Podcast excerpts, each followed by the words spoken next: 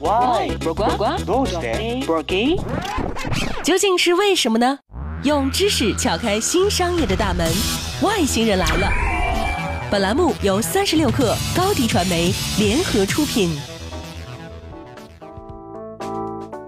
如果你用过闲鱼这样的二手交易平台，那么你漫无目的闲逛的时候，肯定看到过一些很奇葩的商品， 比如售价将近十万的半瓶祖传老干妈，比如葫芦娃里看不见摸不着的隐身娃。你可能会觉得奇怪或者无聊，但实际上这些奇葩商品里蕴含的却是一门全新的流量生意，这是为什么呢？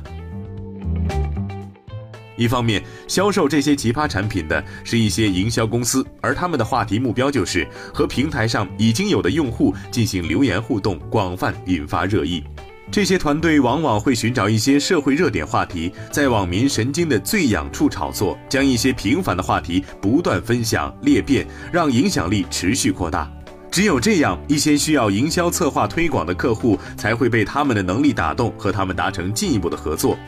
另一方面，那些无厘头的二手商品，可能也正是营销团队为部分客户打造的营销策划载体之一。在部分热议商品的详情页面下，留言往往会被无意穿插客户品牌的产品内容，这便是软宣。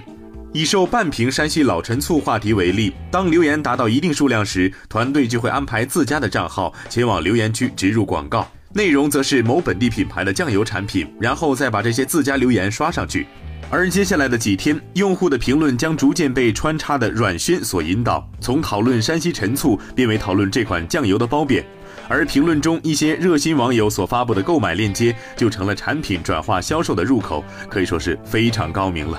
所以，一方面是为了展示自身的营销能力，另一方面也是为了给产品转化销售入口。所以，越来越多的团队在二手交易网站上卖奇葩产品，也是可以理解的啦。